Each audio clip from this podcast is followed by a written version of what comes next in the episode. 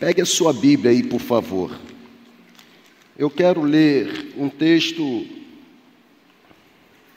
que é conhecido não apenas pela igreja denominada Igreja Protestante, mas eu quero ler um texto que é conhecido universalmente como sendo a oração do Pai Nosso.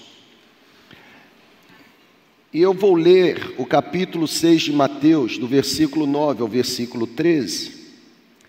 E eu vou destacar nessa noite duas frases, e a partir do destaque dessas duas frases, eu vou tentar compartilhar com você sobre a soberania de Deus, o governo de Deus, o domínio de Deus.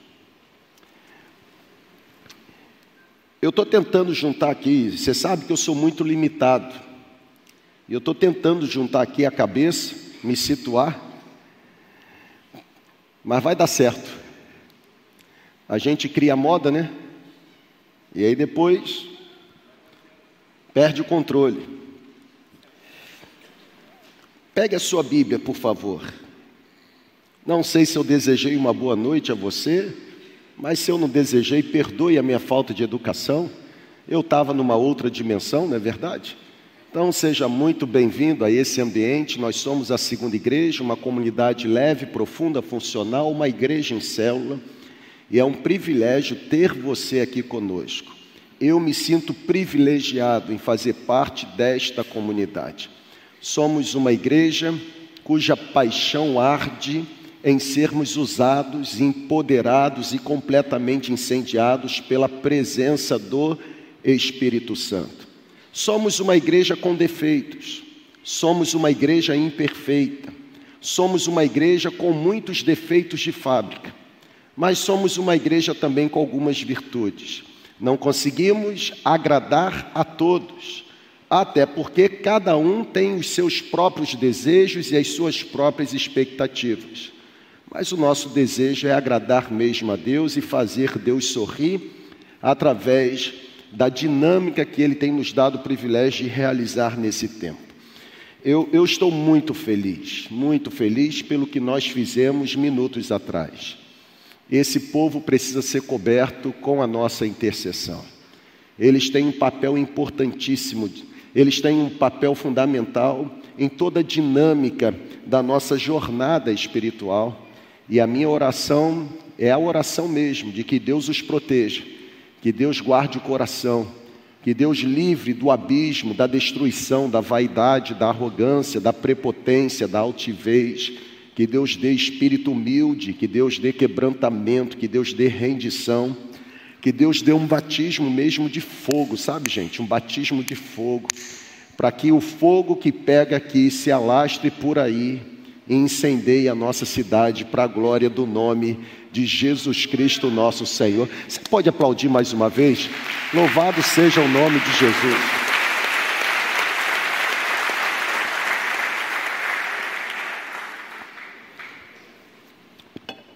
Eu vou ler o texto de Mateus capítulo 6.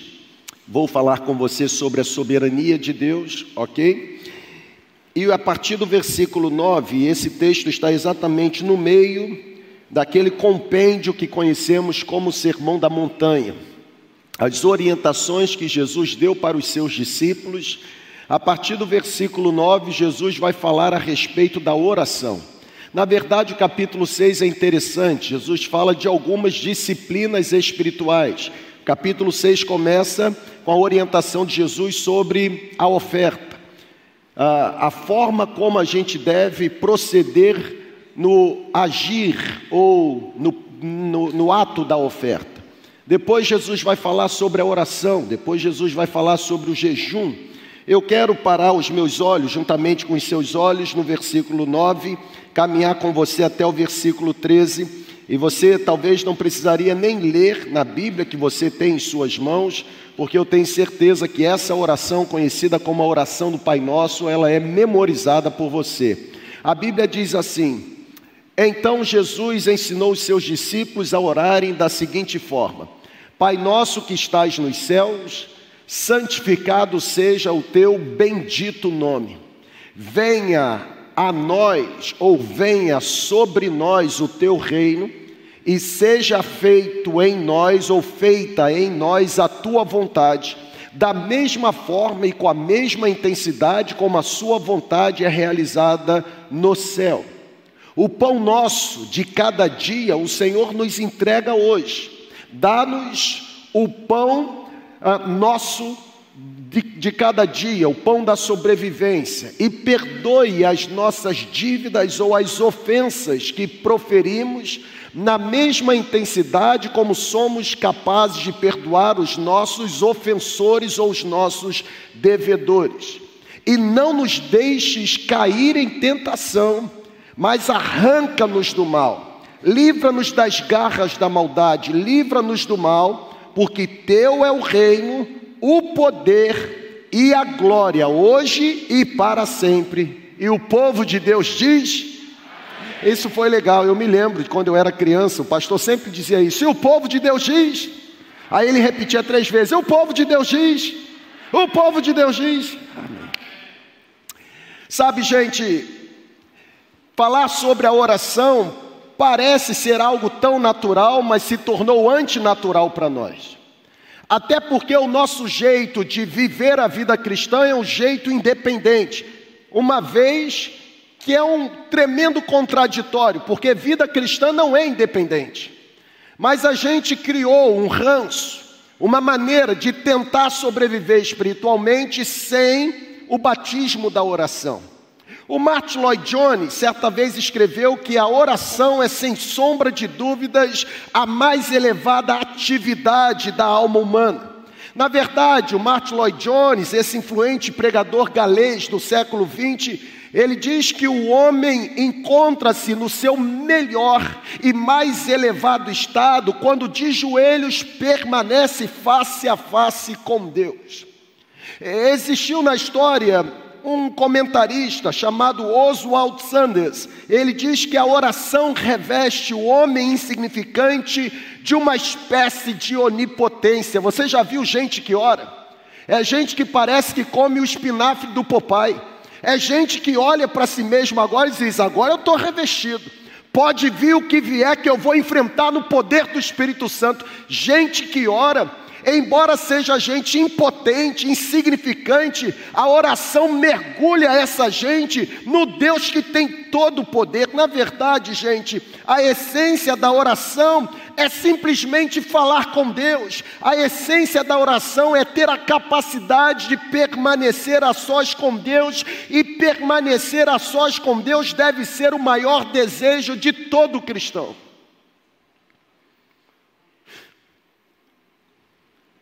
Aqui na nossa comunidade, nós falamos que a igreja em célula, ela se fundamenta em quatro pilares. E um dos quatro pilares se chama exatamente a presença de Deus. A presença de Deus não aumenta. A presença de Deus não é sentida ou percebida. Eu não me revisto da presença de Deus, a não ser que eu desenvolva também uma vida marcada por oração. O comentarista ele diz que a oração não pode ser encarada como uma tentativa de fazer com que Deus concorde, ou a oração não pode ser vista como um expediente humano capaz de fazer com que Deus venha atender os desejos egoístas que carregamos. Na verdade, o comentarista diz que a oração ela tem que ser identificada com uma afirmação da soberania de Deus como uma afirmação da retidão de Deus, da justiça de Deus, da equidade de Deus, da majestade de Deus. O autor daquele livro, O Peregrino, John Burney, ele afirma que na oração é melhor ter um coração sem palavras do que proferir palavras sem coração. O autor desse livro, Peregrino, ele diz que oração não é palavra. Oração é coração, na verdade, ele diz que Deus ouve a nossa oração não pelo peso das nossas palavras, mas pelo fervor do nosso espírito. Um Baldes ele afirma que a oração honra a Deus e também desonra o eu. Quando eu oro, eu, eu de alguma forma edifico o reino de Deus e eu destrono o reino humano. Porque a oração é a declaração da falência. A oração é eu me arrancar de mim mesmo. A oração é eu me libertar da minha maneira autônoma e independente de tentar achar a melhor forma de resolver os meus problemas. A oração me devolve para as mãos de Deus e me livra das minhas próprias mãos. Eu quero olhar para esse Mateus ah, capítulo 6 com você. Eu quero olhar para essa oração ensinada por Jesus para os seus discípulos. Eu quero destacar alguns princípios, princípios que, na minha opinião, devem e precisam ser observados, princípios que falam acerca da essência da oração. Até porque, como eu disse, oração não é boca, oração é coração. O termômetro da oração não tem nada a ver com palavras que eu profiro, mas o termômetro da oração tem a ver com a paixão, com o fervor que eu nutro dentro de mim. Um dos dos piores perigos, ah, um dos maiores, um dos grandes perigos na oração é orarmos sem paixão. Nós acabamos de orar aqui. E a pior coisa que tem é quando a gente ora apenas para cumprir uma disciplina legalista. A pior coisa é quando a gente ora simplesmente com medo do resultado. Se eu não orar, Deus não vai abençoar. Sabe, gente, eu preciso lembrar a vocês que o objetivo de Jesus ao ensinar esta oração para os seus discípulos não era que os seus discípulos apenas memorizassem um modelo de oração. O objetivo de Jesus ao repartir com os discípulos esta oração, que foi conhecida, ficou conhecida na, nos anais históricos como sendo a oração do Pai Nosso, o objetivo de Jesus não foi apenas ensinar os seus discípulos a repetir palavra por palavra esvaziada de significado, não. Quando Jesus reparte com seus discípulos a oração de Mateus 6, o objetivo do Mestre era dar aos seus discípulos um padrão, uma estrutura era de alguma forma ensinar os seus discípulos a proferirem palavras relacionadas a princípios inegociáveis, não tem a ver com a forma, mas tem a ver com o conteúdo. Eu quero voltar mais uma vez na oração do Pai Nosso. Eu quero destacar apenas duas expressões. A primeira expressão que eu vou destacar é: Venha a nós o teu reino. E a segunda expressão que eu vou destacar é: seja feita a tua vontade. E a partir do destaque dessas duas expressões, eu quero mergulhar juntamente com você nesse, nesse cenário sobre a soberania de Deus. Dizem os, os, teólogos ou os estudiosos, seja de uma teologia bíblica ou seja de uma teologia sistemática, os teólogos dizem que soberania é um atributo de Deus. Na verdade, eles classificam soberania ou caracterizam soberania como estar assentado num lugar onde ninguém mais pode se assentar. Eles chegam inclusive a afirmar que Deus é soberano porque Deus não olha ninguém na horizontal, Deus olha todo mundo na vertical, porque não existe ninguém como Ele e jamais poderá existir alguém além dele. Reage aí, irmão. Está anestesiado, né? Mas quando eu olho para essa oração do Pai Nosso, pelo menos nessas duas frases, eu consigo entender o conceito da soberania de Deus. A primeira frase é essa: Venha a nós o teu reino. O reino de Deus, ele precisa estar no coração das nossas orações. Na verdade, o reino de Deus precisa ser entendido por nós. É bem verdade que na palavra, ou a palavra no original, reino não se refere primeiramente a um território geográfico. É bem verdade que quando a Bíblia diz venha a nós o teu reino, esse reino não está relacionado a, a, a um raio geográfico. Na verdade, a expressão reino significa soberania, significa domínio, significa governo de Deus. Portanto, quando a Bíblia diz que devemos orar, venha a nós o teu reino, a Bíblia está dizendo que o nosso pedido era, é para que a soberania, o domínio, o governo de Deus seja estabelecido sobre a nossa vida. É uma declaração de falência mesmo. O reino de Deus, ou o reino dos céus, como é classificado nos escritos de Mateus, o reino de Deus sempre foi o cerne da mensagem de Jesus. Na verdade, quando o profeta, o João Batista, anunciou a chegada de Jesus, ele disse que Jesus chegaria para, de alguma forma, implantar o reino. A mensagem de João era interessante: arrependam-se, porque é chegado até vocês o reino dos céus. Quando Jesus diz, vocês devem orar assim, venha a nós o teu reino, o que Jesus está dizendo é, vocês devem viver debaixo da soberania de Deus. Vocês não podem ter o controle da própria vida. Vocês não podem viver para vocês mesmos. Vocês não podem viver de forma independente, vocês precisam caminhar debaixo da soberania, do domínio, do governo de Deus. É por isso, ou talvez seja por isso, que o Talmud judaico, ele afirma que oração que não menciona reino de Deus não é oração. De quando em vez eu fico pensando, por que será que a gente ora tanto e nada acontece? Talvez Tiago nos ajude a encontrar a resposta, porque a gente pede, pede, pede e a gente pede de forma errada. Por quê? Porque o desejo da gente é apenas para a gente mesmo. Tiago, irmão de Jesus, diz isso. Tiago capítulo 4: vocês pedem e não recebem, porque vocês pedem para vocês mesmos. Qual é a verdadeira motivação? É entregar a minha oração.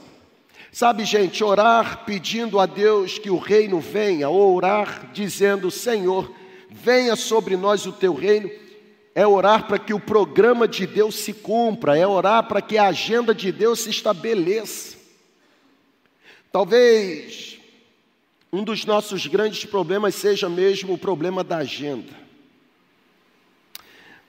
Um discípulo de Jesus, ele não pode se preocupar com seus planos e desejos tanto quanto tem que se preocupar em cumprir planos e desejos de Deus.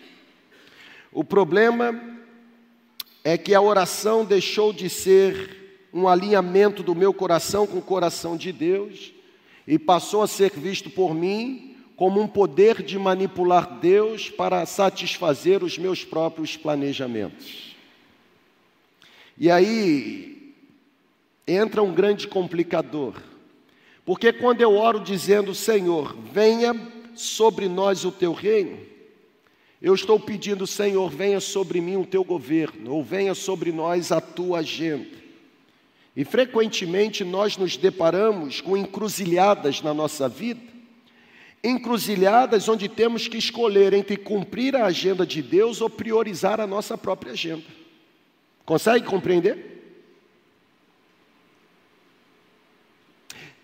Em diversos momentos da trajetória, a bola divide. E nós somos obrigados a optar. E é exatamente ou justamente nesse momento em que a bola divide entre a agenda de Deus e a nossa própria agenda, que a gente precisa confirmar o compromisso que a gente assumiu de viver intensa e profundamente pela causa do reino de Deus. Por exemplo, os planos que você tem a curto, médio e longo prazo são planos que de fato estão convergindo para o cumprimento da agenda de Deus na sua vida? Ou são planos apenas que dizem respeito a planejamentos provocados pelo seu próprio coração? A grande questão é que a nossa agenda está superlotada. Na verdade, a nossa agenda está tão abarrotada, está tão lotada, que não nos sobra qualquer espaço, nós não temos qualquer margem de manobra. Nós não temos qualquer capacidade de encaixe, nós não temos qualquer oportunidade. Para quê? Para termos um encontro com Ele, nem que seja por uma hora, nem que seja por alguns minutos. Nós já acordamos completamente ocupados com os problemas que chamamos de problemas extremamente importantes, extremamente importantes. E talvez nessa noite Deus esteja nos trazendo de volta Deus talvez nessa noite esteja provocando em nós uma reflexão, por quê? Porque uma agenda superlotada torna a gente refém de coisa tangível. Uma agenda superlotada torna a gente refém de coisas que talvez sejam coisas urgentes, mas não importantes, como por exemplo as nossas muitas reuniões, a elaboração dos muitos projetos que temos, o, o atender aos muitos compromissos que assumimos. Na verdade, a nossa agenda está lotada pelos orçamentos, pelos planejamentos, e sabe qual é a consequência? Nós não priorizamos adequadamente o nosso relacionamento. Pastor Jonelis, na última quinta-feira, falou conosco aqui sobre priorizar a presença de Deus, e é verdade.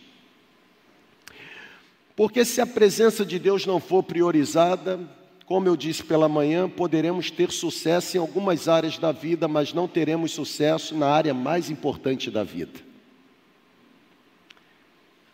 E não adianta ter sucesso em muitas áreas da vida e fracassar na área mais importante da vida.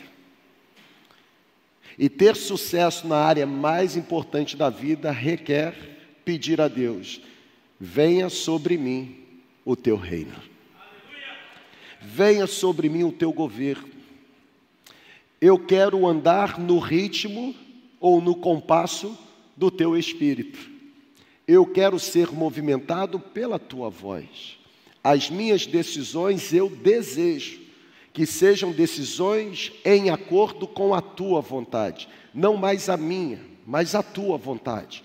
Porque eu creio quando a tua palavra diz que a tua vontade é boa, perfeita e agradável. Sabe, gente, uma agenda superlotada pode ser um grande problema, um impeditivo terrível para que a agenda de Deus se estabeleça na nossa jornada. Eu tenho aprendido, e eu coloco isso na tela para você, que a minha agenda deve estar muito menos atrelada ao que eu desejo realizar e muito mais envolvida com quem desejo me tornar.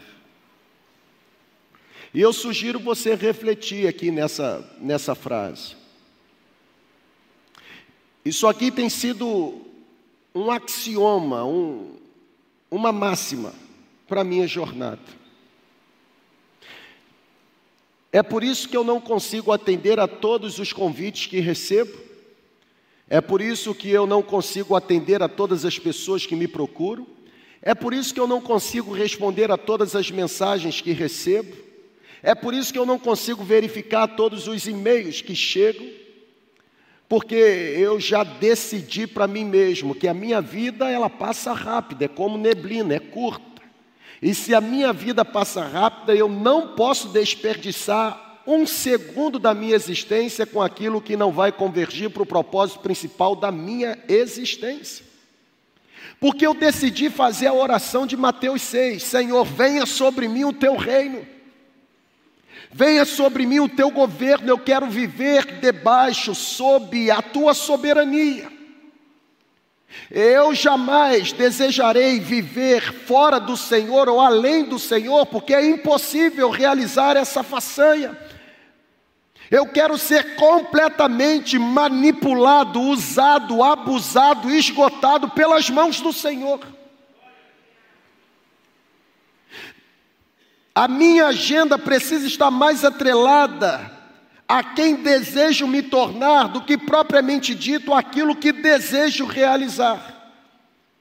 Porque é possível nutrir desejo no coração em realizar coisas nobres, mas que não vão contribuir para que eu me torne a pessoa que Deus deseja que eu me torne. Lembre-se de Marta e Maria. Enquanto alguns pregadores descem a burdoada em Marta, na verdade o que Marta estava fazendo era completamente legítimo. Jesus estava em sua casa. Jesus, acompanhado de sua comitiva, diante de tantas opções de casas para entrar, decidiu entrar na casa de Marta. Logo era legítimo Marta se preocupar em receber bem os seus hóspedes, era legítimo Marta manifestar a veia da hospitalidade, era legítimo Marta se preocupar em preparar a melhor comida para servir. O problema de Marta e Maria não está relacionado ao que Marta estava fazendo, está relacionado exatamente a essa frase. Talvez Marta estivesse mais preocupada com aquilo que deveria realizar, e Maria estivesse mais preocupada com quem deveria se tornar. Olha para cá, por favor. É possível realizar atividades legítimas, e realizando atividades legítimas, ou as atividades legítimas realizadas por você roubarem você da presença de Deus. Nós, pastores, somos tentados todo dia nesse quesito. Porque a Bíblia não pode ser lida por nós apenas para preparação de sermão. A Bíblia não pode ser lida por nós apenas para cumprimento de um pré-requisito para a elaboração de um estudo. A Bíblia precisa ser o nosso alimento diário, o primeiro alimento.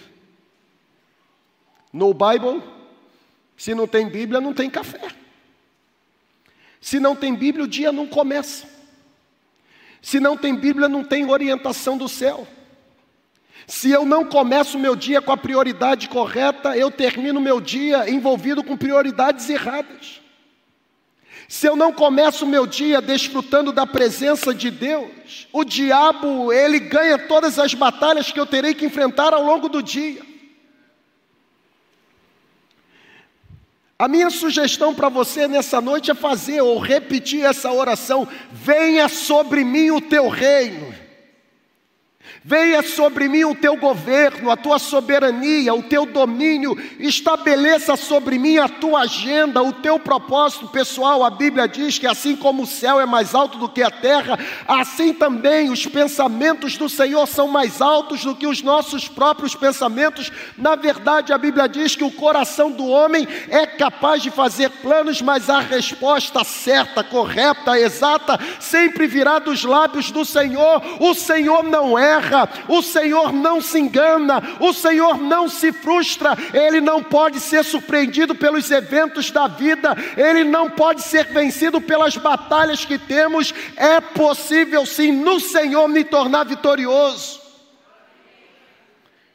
Mas tem que ter coragem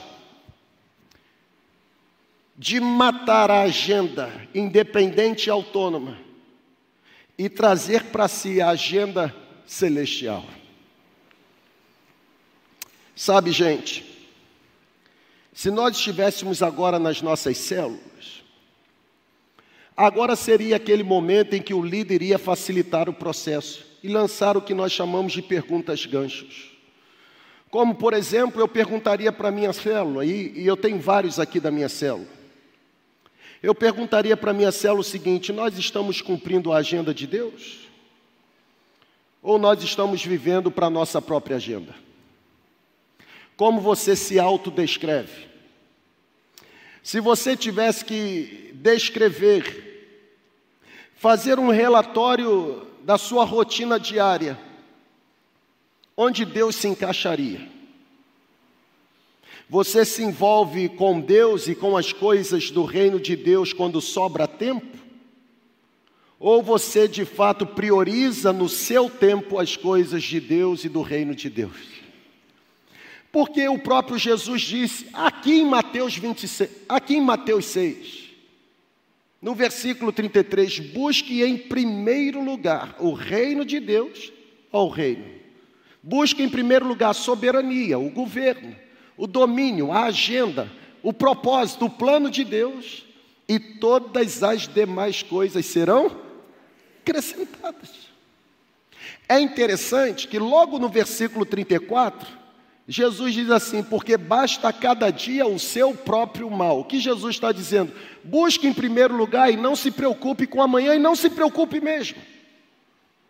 O próprio Jesus diz em Mateus 6, a partir do versículo 25, de que, que adianta se preocupar, gente? Quem poderá ter capacidade de acrescentar um centímetro à estatura? Perder noite de sono preocupado com o problema do amanhã resolverá o problema? Não vai resolver. Mas quando eu digo venha sobre mim o teu reino, estabeleça sobre mim a agenda, os problemas eles não somem, eles permanecem. A diferença é que agora os problemas não estão mais nas minhas mãos para serem resolvidos. Eu estou nas mãos dele para ser usado por ele para que os meus problemas encontrem uma solução. O próprio Jesus, aqui em Mateus 6, a partir do versículo 25, diz o seguinte: Olhe para as aves do céu. Já viu o passarinho voando? O bicho não fica sem comer, engraçado, né?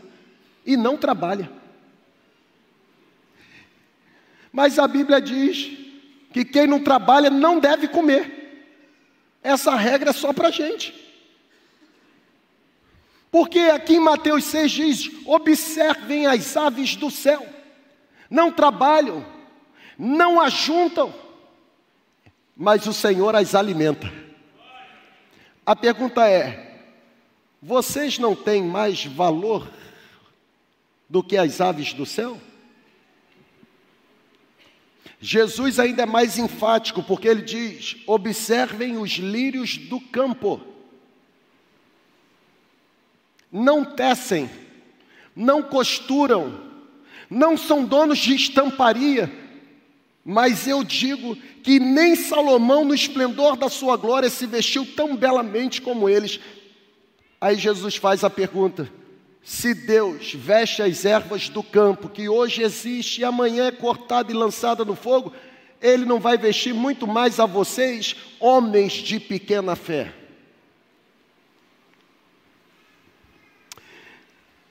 A minha sugestão para você nessa noite, no primeiro momento, é fazer essa oração, mas de uma forma diferente. Não apenas repetindo, mas internalizando o princípio, o conteúdo. Venha sobre mim a tua agenda. Venha sobre mim um senso de prioridade. Venha sobre mim o estabelecimento do teu domínio, do teu governo. Eu quero viver completamente debaixo da tua soberania. Viver debaixo da soberania de Deus livra a gente de decisões erradas. Porque eu nunca vi alguém buscar a Deus em oração e não encontrar em Deus a solução. Busquem e me encontrarão quando vocês me buscarem de todo o coração. Na verdade, o profeta Jeremias, no capítulo 33, diz assim: Se vocês clamarem a mim, e se vocês se aproximarem de mim, eu revelarei para vocês coisas que vocês ainda não conhecem. Clamam a mim, responder-te-ei, anunciar-te-ei coisas grandes e firmes que não sabem.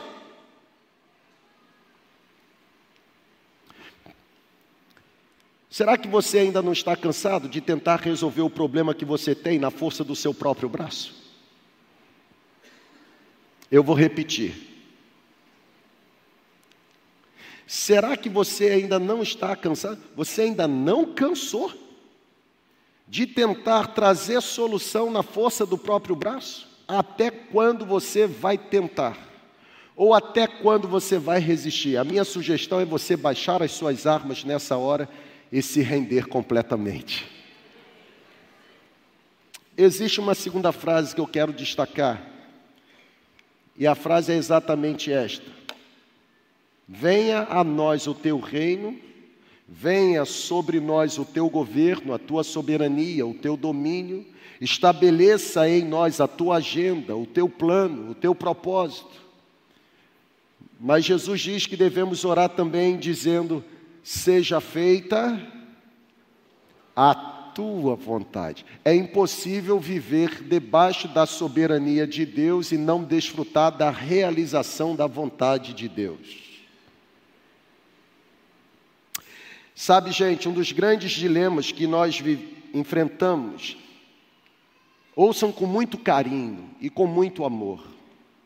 Um dos grandes dilemas que nós enfrentamos é exatamente o dilema de conseguir discernir se Deus cumpre a vontade que tem, independente da oração que fazemos. Eu vou repetir. Porque de quando em vez algumas pessoas me perguntam assim: se Deus é soberano, para que, que eu tenho que orar? Se Deus sabe o que tem que ser feito, para que, que eu tenho que pedir? Você ora e pede, mesmo Deus sendo soberano, porque oração não tem a ver com Deus, tem a ver com você. Você não ora a Deus para que Deus faça, você ora a Deus para que você perca a sua capacidade de fazer de forma independente. A oração, na verdade, liberta você. Nenhum de nós pode compreender com precisão ou com exatidão como a oração funciona na mente infinita de Deus. O próprio apóstolo Paulo, quando escreveu a sua carta aos Romanos, ele fez a pergunta: quem conheceu a mente do Senhor? Ou quem foi capaz de ensinar para o Senhor alguma coisa? Pastor, como Deus sabe quem vai ser salvo, não vou evangelizar mais não. Já, ouviram isso? Deus já sabe. Eu já até estudei com o meu pastor do YouTube sobre predestinação. Eu acho que eu sou até um calvinista, supralapsoriano.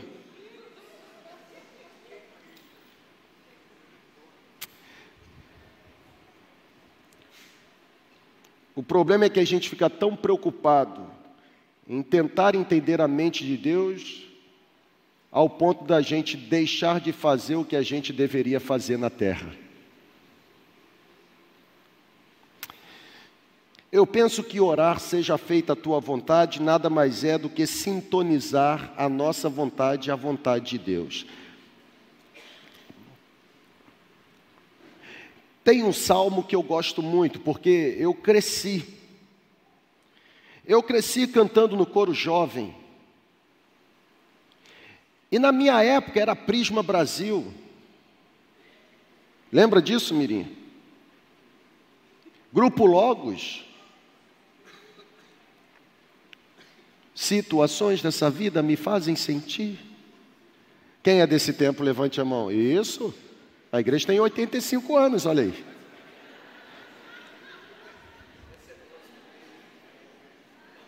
Hum, as asas da alva se habitar nos extremos do mar, até ali. É, não, é só para saber mesmo quem é mais velho. É antigo isso. E tinha uma canção que nós cantávamos que era exatamente o Salmo 37, verso 4. Deleita-te no Senhor, e Ele concederá o desejo do seu Descansa no Senhor e espera nele, pois ele é a tua. Você é muito velho.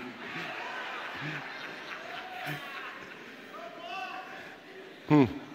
Aí, ó, começou os saudosistas. Oh, glória, aleluia. Aí no domingo que vem já quer. Já quer colocar aqui o coro de novo. Pessoal, O problema da gente é que a gente pega apenas a parte do versículo que interessa a gente. Porque o versículo está certo: deleita-te no Senhor e Ele concederá os desejos do seu coração. O verso 5 diz: entrega o teu caminho ao Senhor, confia nele e o mais ele fará. O problema da gente é que do verso 4 a gente só pega a parte Ele concederá os desejos do coração, e no verso 5 a gente só pega a parte tudo Ele fará. Mas a gente se esquece, para cada promessa existe uma premissa. Ele concederá os desejos do seu coração, ok. Quando? Quando você se deleitar nele. Deleite vem de uma palavrinha grega chamada edonon, de onde vem a nossa hedonismo. Deleitar-se no Senhor é transformar o Senhor na fonte do meu prazer. E transformar o Senhor na fonte do meu prazer é viver debaixo da soberania do Senhor, é alinhar o meu coração a Ele. E é impossível alinhar o meu coração ao coração do Senhor e o meu coração não desejar o que está no coração do Senhor. E se o meu coração está alinhado ao coração dele, logo desejo o que ele deseja, é óbvio que ele vai satisfazer o desejo do meu coração, porque satisfazer o desejo do meu coração é fazer a vontade dele. Entenderam? O problema é que a gente quer que ele realize os desejos, mas a gente não quer alinhar o coração. A gente quer que ele faça tudo, mas a gente não quer entregar o caminho.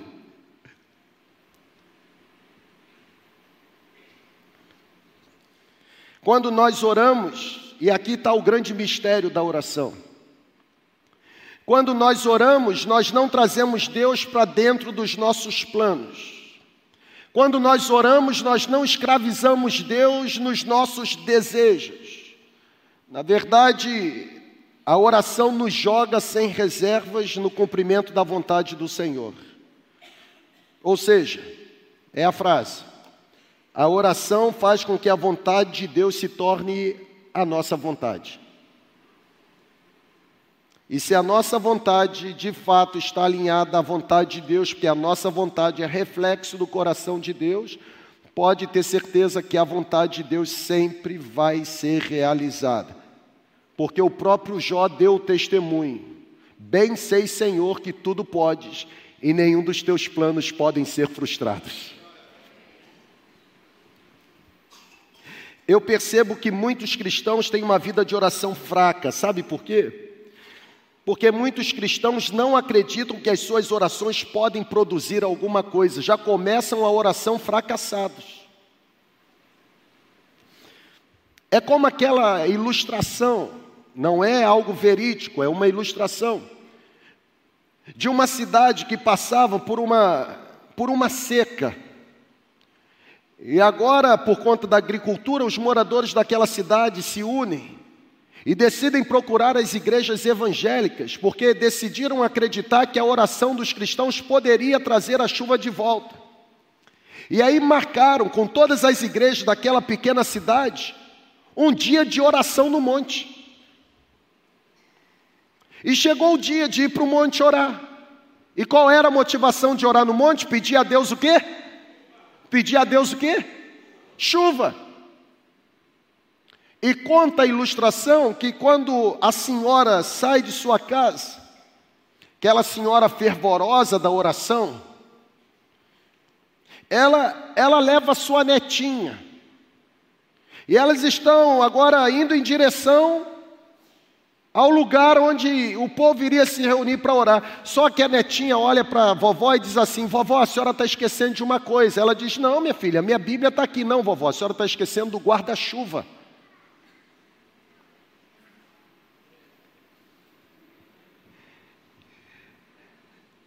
Para que, que a gente tem que levar o guarda-chuva? A gente não está indo orar pedindo a Deus para chover? É uma ilustração, mas não retrata a gente. Você ora e não espera nem Deus responder, toma sua própria decisão, quando na verdade deveria esperar que a vontade de Deus se realizasse. Nem sempre o empréstimo ou o cartão de crédito é a vontade de Deus, gente. Não, mas eu tenho que me livrar das minhas dívidas. Eu nunca vi se livrar de dívida fazendo mais dívida. E aí a gente coloca a culpa em Deus ou no diabo, a culpa é nossa. O jeito independente e autônomo de fazer as coisas.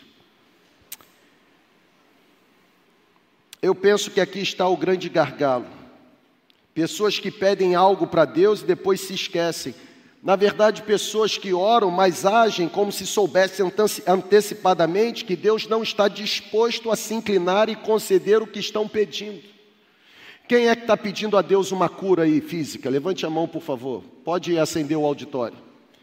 Quem está passando por algum tormento no corpo e precisando e pedindo a Deus, Senhor, muda o meu diagnóstico. Eu peço que haja uma cura física em mim. Levante a mão. É? Continue orando. Não desista. O problema é que tem gente orando já fracassado. Eu vou orar por um desencargo de consciência. Na verdade, utiliza-se dessa frase, seja feita a tua vontade, como uma conformação para não receber o que pede. Senhor, me cure. Mas, irmão, mais é uma conjunção coordenada sindética adversativa. É o oposto. Contrário. Não é mais. Senhor, me cure. Mais, nada. Senhor, me cure. E eu creio que serei curado. Senhor, levante. Eu creio que será erguido, levantado. Fui moço, sou velho, nunca vi um justo desamparado, nem a sua descendência mendigar pão. O Senhor haverá de me dar um trabalho, eu creio que a porta vai se abrir. E enquanto ela não se abrir, não tem problema, o Senhor continuará me sustentando. Porque eu estou nas tuas mãos, e a tua palavra diz que aqueles que estão nas tuas mãos não podem ser arrebatados.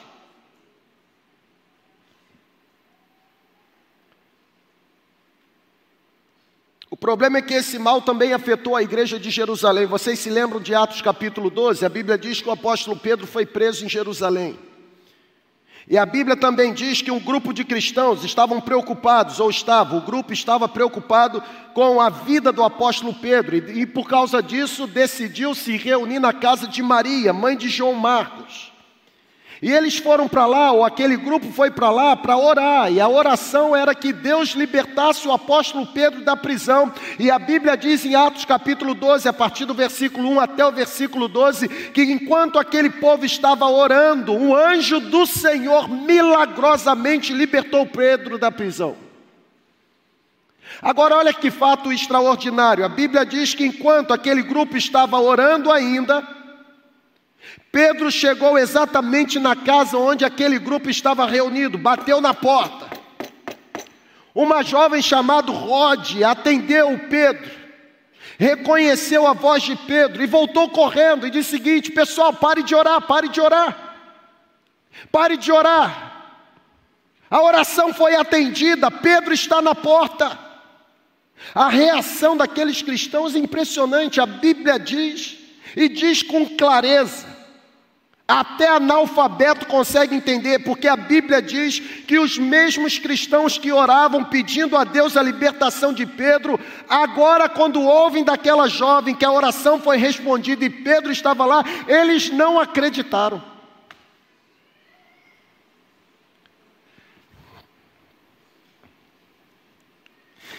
Você deve estar tendo alucinação.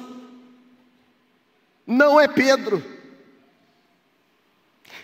Aparentemente, aqueles cristãos permaneceram orando por algo que não acreditavam realmente que fosse possível acontecer. Parece a gente. Oi, irmão. Batismo de coragem, intrepidez e ousadia nessa noite. Se você vai abrir os seus lábios e vai começar a orar, pode ter certeza, alguma coisa Deus vai fazer. Até quando você acha que ele não está fazendo, ele está fazendo alguma coisa. Pode não ser no cenário externo, mas pode ser que esteja fazendo em você. A Cassiane, ela dizia, ou diz ainda, não sei, Deus não rejeita a oração, oração é alimento.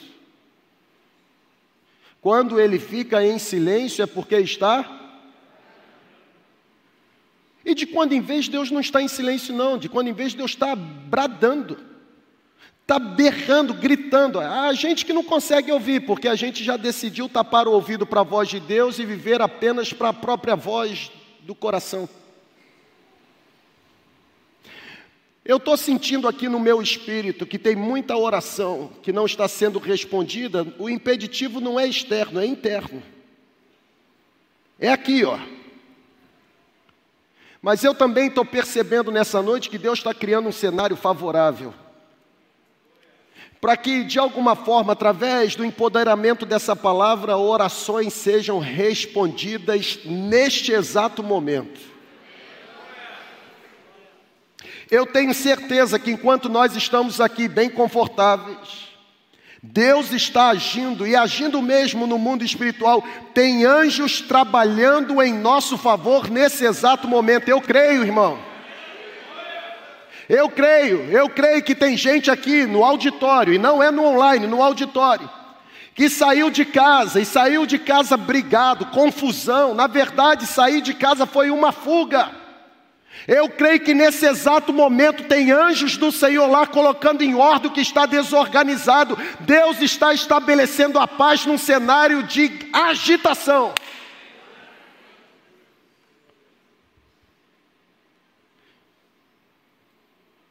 Se tem algo que precisamos aprender é que devemos, durante a nossa jornada espiritual, orar com fé. Orar crendo que as nossas orações fazem diferença no cenário.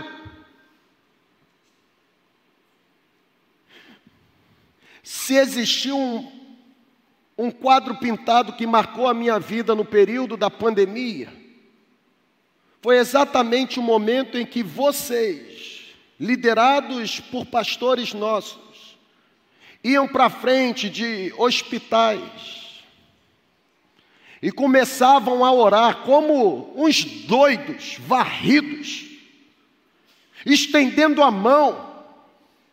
E eu ficava olhando e dizia assim: esse povo é muito doido mesmo. Não sabe quem está internado, não sabe quem está na enfermaria, mas está orando. Tem muito anjo da morte que foi repreendido por causa da sua intercessão.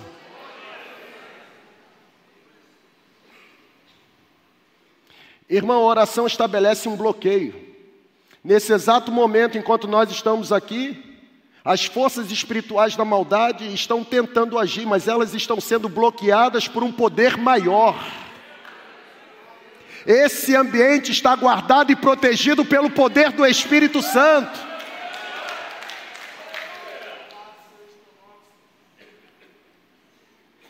Se existe algo que agrada a Deus é encontrar no coração humano uma fé heróica, uma fé aguerrida. Sabe, Deus deseja que ataquemos o seu trono orando veementemente. Nós acabamos de cantar. Ele nos abriu um novo e vivo caminho que nos leva diretamente à sala do trono do Pai. Pessoal, o acesso está liberado. Eu, eu vou repetir. A porta está escancarada, não tem mais véu de separação. Nós estamos debaixo da influência e poder do nosso sumo sacerdote.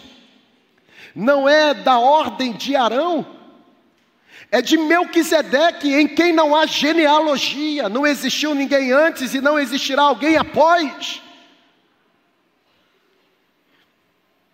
O maior obstáculo às nossas orações não é falta de técnica. O maior obstáculo às nossas orações não é falta de conhecimento bíblico. O maior obstáculo para as nossas orações não é falta de entusiasmo. O maior obstáculo para as nossas orações é falta de fé. Oração, pessoal, não pode ser passiva. Oração não pode ser passiva. Eu não posso fazer oração sem expectativa. Eu não posso fazer oração sem ter certeza que alguma coisa vai acontecer. Nós precisamos orar com fé. Com fé.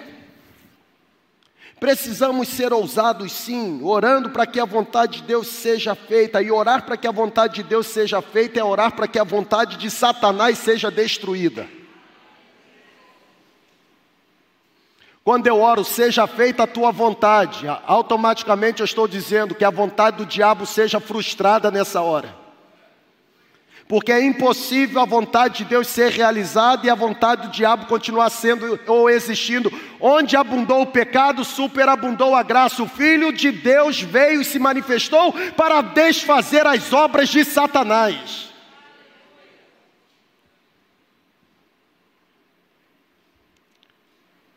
Nós precisamos buscar a vontade de Deus. Termino. E a conclusão é que, na minha opinião, o problema é que quando Deus não responde imediatamente às orações que fazemos da forma como gostaríamos, nós perdemos a paixão pela oração.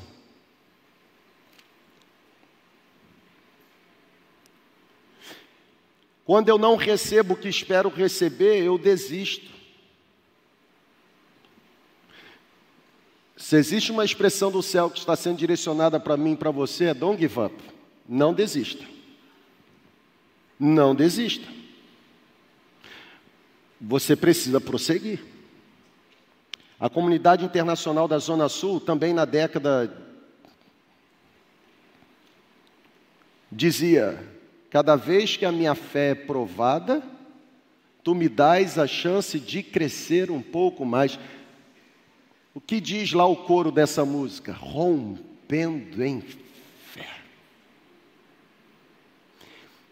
Romper em fé faz a minha vida se revestir. A gente cresce é no sofrimento. Quanto mais amassado a gente é, melhor a gente se torna. Eu vou repetir. Quanto mais amassado a gente é, melhor a gente se torna. A conclusão que eu faço é que você precisa aprender, podem vir. Você precisa aprender que o verdadeiro benefício da oração, preste atenção nisso. Você precisa aprender, você precisa receber nessa noite como revelação do céu. Irmão, levante sua mão aí, receba isso em nome de Jesus. O maior benefício da oração não é a mudança que Deus pode fazer nas circunstâncias, mas o maior benefício da oração é a mudança que Ele pode provocar em você, na forma como Ele conduz você a enxergar cada circunstância. As circunstâncias podem permanecer as mesmas, mas a oração faz você enxergar as circunstâncias com as lentes de Deus. E na perspectiva de Deus, não há problema, por maior que seja, que não possa ser solucionado. Agindo Deus, quem impedirá? A pergunta é: estamos em célula? Estamos nós fazendo a vontade de Deus? Ou estamos nós fazendo a própria vontade? Viver a agenda de Deus não necessariamente significa abandonar tudo o que você está fazendo. Viver a agenda de Deus não significa exatamente abandonar tudo o que você está produzindo. Viver a agenda de Deus significa submeter o que você está fazendo à soberania de Deus. O que você está fazendo é nobre, só precisa ser legitimado pelo carimbo de Deus. Entendeu? Ei, entendeu? Você precisa apenas ser autorizado por Deus a fazer o que você está fazendo. Pode ser que o que você esteja fazendo seja correto, correto lícito, nobre, mas você precisa submeter. Senhor, aqui está o meu planejamento. É isso mesmo que eu preciso continuar fazendo ou o Senhor deseja mudar a rota? Se o Senhor desejar mudar a rota, eu posso não entender no momento. Pessoal, eu sei que a hora já passou, mas, mas me permita. Estou sentindo de Deus.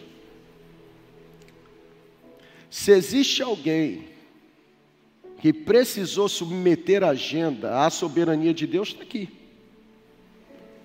Porque depois de dois anos e meio eu continuo dizendo, eu estava preparado para morrer em São Mateus. Na verdade, vir para a segunda igreja batista de Campos era vir por obrigação à obediência à vontade de Deus. Porque me permitam ser um pouco mais incisivo e recebam com amor, talvez nem todos saibam disso. Vir para cá, na minha perspectiva, era prejuízo. porque lá eu estava estabilizado no sentido de ministério. Uma igreja que cresceu comigo, entraves, lutas espirituais, que sofri aqui, eu não sofreria lá de jeito nenhum. Na verdade, na compreensão de pastores amigos meus, usando o ditado da sabedoria popular, eu estava era caçando sarna para me coçar. E me coçou. Urticária. Mas eu entendi também que se eu não saísse de lá e viesse para cá, o que parecia ser bonança iria se tornar um grande tormento, porque não existe paz na desobediência. Como existe paz na obediência, ainda que as circunstâncias sejam tumultuadas.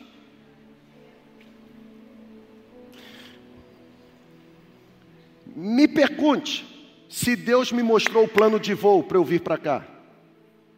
Me pergunte se Deus revelou para mim lá no início que eu ia sofrer tudo o que eu tenho sofrido até hoje vindo para cá.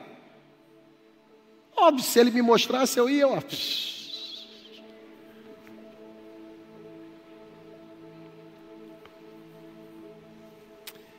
Eu não obedeço porque eu conheço o caminho. Eu obedeço porque eu tenho certeza de quem está me guiando. Eu não obedeço porque eu conheço todas as fases do processo. Eu obedeço porque eu tenho certeza que quem me trouxe vai me levar para o destino correto. Estamos nós fazendo a vontade de Deus? O objetivo desta oração está muito mais ligado a uma profunda vida de dependência do que a respostas desejadas. Quando Jesus diz: Seja feita a tua vontade, ou quando Jesus diz: Venha sobre nós o teu reino e seja feita a tua vontade, é muito mais do que nutrir no coração dos discípulos o desejo de ter as orações respondidas é cauterizar a mente dos discípulos com a mentalidade de dependência. A gente precisa orar com paixão. A gente precisa orar com fé. A gente precisa orar acreditando que tudo é possível aquele que crê. Vamos ficar em pé. Senhor, eu peço em nome de Jesus eu peço que o Senhor destrave o céu. Eu peço que o Senhor retire agora o teto de bronze. Eu peço que o Senhor desfaça o céu cerrado. Eu peço que o Senhor agora libere esse povo para entregar o Senhor as orações. E eu peço ainda mais, que nesse exato momento, ainda que os nossos olhos não vejam, que o Senhor comece a dar soluções aos problemas que estão sendo verbalizados nesta hora. Eu peço, venha sobre nós, venha o teu reino sobre nós, o teu domínio, a tua soberania, o teu governo, e seja feita em nós a tua vontade. Entrega a sua oração agora. O que inquieta o seu coração? Entrega a sua oração agora. Eu quero garantir para você no poder do Espírito Santo: o céu está aberto. O céu está aberto. Pode entregar a sua oração. O céu está aberto. É como se eu pudesse é como se eu pudesse enxergar. Como naquela tela de um computador as letrinhas subindo, é como se eu pudesse enxergar as orações subindo agora. Senhor, receba cada oração como incenso, como expressão mesmo da nossa dependência, da nossa entrega, da nossa rendição, do nosso quebrantamento. Que o Senhor sinta o cheiro agradável, o aroma suave da oração que está sendo realizada eu peço, venha ao nosso encontro. Por favor, Senhor, venha ao nosso encontro, venha ao nosso encontro. Venha ao nosso encontro, Senhor. Responda as orações agora, eu peço em nome de Jesus. Responda as orações. Mãe que está orando pelo filho, marido que está orando pela esposa, filho que está orando pelo pai, pai de família que está orando por porta de emprego. Por favor, Senhor, o coração aflito que está orando pelo perdão, pessoas apegadas a vícios que estão orando por libertação, gente enferma que está orando por cura, por favor, Senhor, responda as orações agora, manifeste-se com poder sobre nós e entre nós.